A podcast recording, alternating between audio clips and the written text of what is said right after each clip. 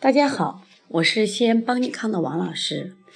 今天我想跟大家分享的是，奶粉吃错了会导致腺样体肥大吗？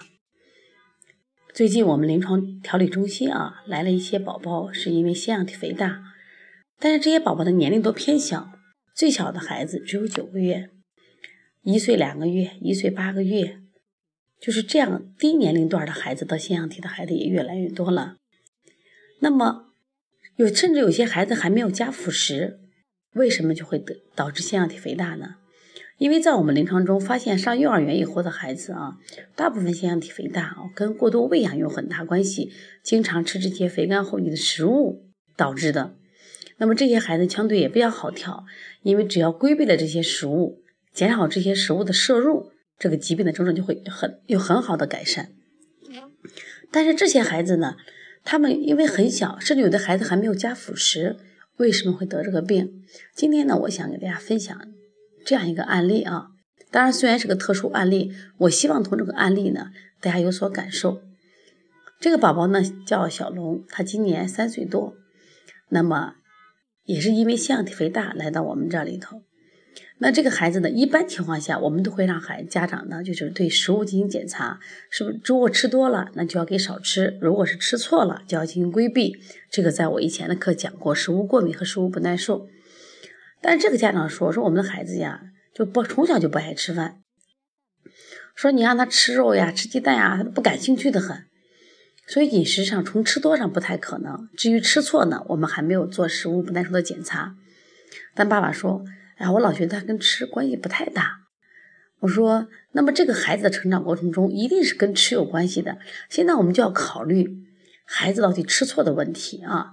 当然，一种吃错是要食物不耐受，是我们呃吃了这种隐形过敏的食物。那今天我想分享他这个还不仅仅是食物不耐受，因为他的爸爸给我讲了这样一个事情，我觉得蛮痛心的。这个孩子刚好出生的时候，就是在二零一三年的时候呢。当时我们国家在三幺五的时候报道了一个，就是美苏利尔这个假奶粉事件。他说我们的孩子呀，这个奶粉刚好吃了七个半月。假奶粉事件出现以后呢，我们当时呀也非常后怕。后来呢，看着孩子长得还好，就是不管呀智商呀、身高呀还正常，就是体重偏瘦一点，觉着可能对孩子没有影响。他说会不会是这个假奶粉吃错引起的？那么听了这个消息以后呢，哎呀，对对我触击很大，因为我知道当年的这个安徽阜阳的大头娃娃，包括甘肃庆阳的一些假毒奶粉事件，对孩子的身体影响很大啊。就查阅了当年这个二零一三年，就是美苏利尔的这个奶粉，那发现当时它这个奶粉什么情况呢？这个假奶粉呢，当时是把这个较便宜的婴儿的二三段的奶粉渗入到一段奶粉中，这是一个。第二个呢，他把这种嗯，来路不明的这个奶粉和过期奶粉混合，就卖给我们这些国内这些孩子们。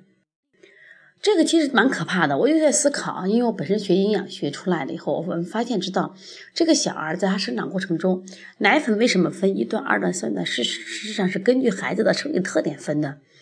那么，在一段奶粉里边，实际上它是含脂肪量比较高，因为体内呢，孩子体内呢有充分的脂肪酶可以分解，但是它没有蛋白酶和淀粉酶，所以它的食物里面一般含淀粉和蛋白就很少。但是二段奶粉和三段奶粉却不一样，而这段时间呢，实际上它加强了这个孩子微量元素和矿物质的含量，就蛋白质的这种含量。另外呢，它加了一些淀粉，特别是我们有些奶粉里边，它就段数越高的奶粉，它明显的含糖量越高，甚至有一些奶粉呢加了一些什么呀，糖盐类。你看，我们都不太提倡孩子在一岁内吃盐，是因为孩子的肝肾功能太弱了，它分解不了这些矿物质。那么，如果这个孩子吃了美苏利尔，他真是就是我们现在从新闻上看到的，是把二段和三段奶粉混到一段奶粉吃。那我们就想，它过多的或提早的加入了什么呀？蛋白质和淀粉。那么零到六个月的孩子，他的生理功能是不能把这些成分来分解，就会加重孩子的生理负担。那么到底是不是这个假奶粉让他孩子现在得了腺体肥大？因为我没有过多的数据来证明，但至少我感觉，至少这七个半月这个孩子是吃错了。至少我感觉这个孩子得腺样体肥大跟吃一定还是有关系的。所以我就想通过奶粉，现在当然我们越来的家长喜欢选这个国外奶粉，因为我们国家奶粉啊有这样这样的问题。但是我们发现啊，就是很多国外奶粉呢，它实际上含脂肪量也比较高，就是同类期的虽然是安全食品，因为国外的孩子的体质啊和体能和中国的孩子还是有区别。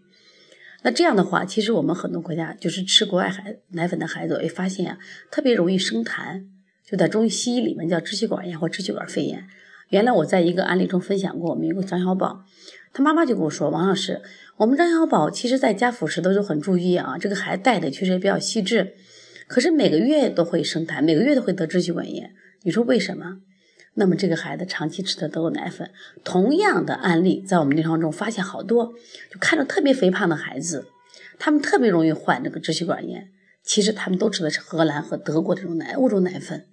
那我就考虑是不是这些国家的奶粉的热量会偏高，不太适合我们的孩子吃。那我们怎么去选择这些奶粉呢？如果奶粉吃错了，也会虽然这个奶粉本身产品质量很好，但不适合我们的中国人体质。是不是也会孩子导会导致孩子生病呢？这是值得我们思考的。我希望我们更多的家长要学点营养学，要学学会看这个营养标签表，不能把食物吃错。在四月十一的时候呢，我们曾经做了一个邦尼康做了一个百群直播万人听课，当时讲的题目就是。选择不吃什么比吃什么更重要，我们就举了大量的案例，是因为跟饮食有关系。我希望我今天的分享，可能妈妈能提醒，能有所提醒，就说我们在选择食材、准包装食品，包括选择奶粉的时候，首先我说判断它的这个，看一下它的营养标签，看看它的成分，千万不要仅仅以价格、以产地来选择，也许正是那个贵的。这是你那个所谓好的，影响了孩子身体的发展。